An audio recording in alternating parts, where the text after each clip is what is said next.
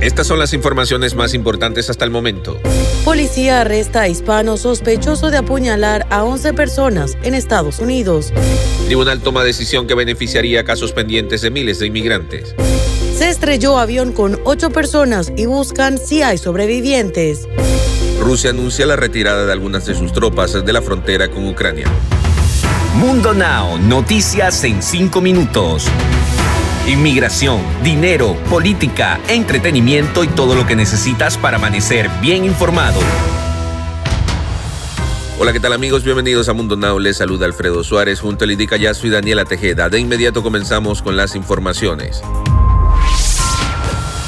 Rusia anunció el martes que algunas de las unidades militares desplegadas cerca de la frontera ucraniana, cuya presencia hacía temer una operación militar inminente en el país vecino, comenzaron a volver a sus cuarteles. Las unidades de los distritos militares sur y oeste que ya han concluido sus tareas comenzaron a cargar en medio de transporte y empezarán a regresar a sus cuarteles hoy martes, anunció el portavoz del ministerio Igor Konachevko, citado por agencias de prensa rusas. El anuncio, la primera señal de distensión por parte de Moscú, fue vago y no se sabe cuántos soldados afecta. Rusia había desplegado más de 100.000 militares en la frontera con Ucrania desde diciembre.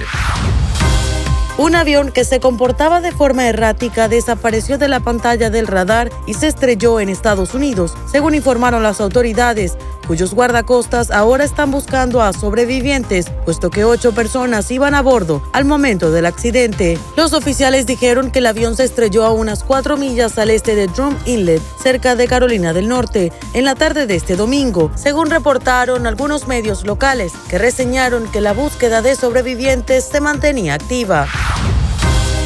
Un tribunal estadounidense finalmente tomó una decisión que muchos estaban esperando y que beneficiaría particularmente a los casos pendientes de miles de inmigrantes que esperan regularizar su situación migratoria en Estados Unidos.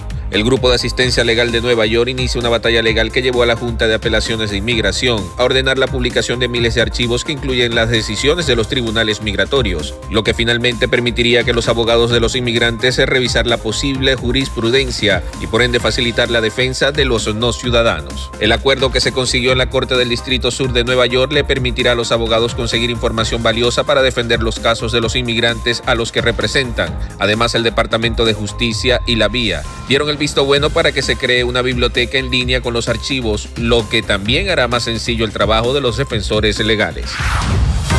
La policía de Albuquerque arrestó a un hombre sospechoso de apuñalar a 11 personas mientras andaba en bicicleta por la ciudad durante el fin de semana, dejando a dos víctimas gravemente heridas, según dijeron las autoridades. El sospechoso fue identificado como Tobías Gutiérrez, de 42 años de edad, y encarcelado durante la noche por cargos de agresión agravada con un arma mortal, dijo este lunes la policía de la ciudad más grande de Nuevo México, en un comunicado, las autoridades indicaron que Gutiérrez fue detenido sin problemas y creen que eligió a sus víctimas al azar, atacándolas con un cuchillo grande. El portavoz de la policía, Gilbert Gallegos, dijo que los apuñalamientos parecen ser aleatorios. En este momento no parece haber ningún motivo.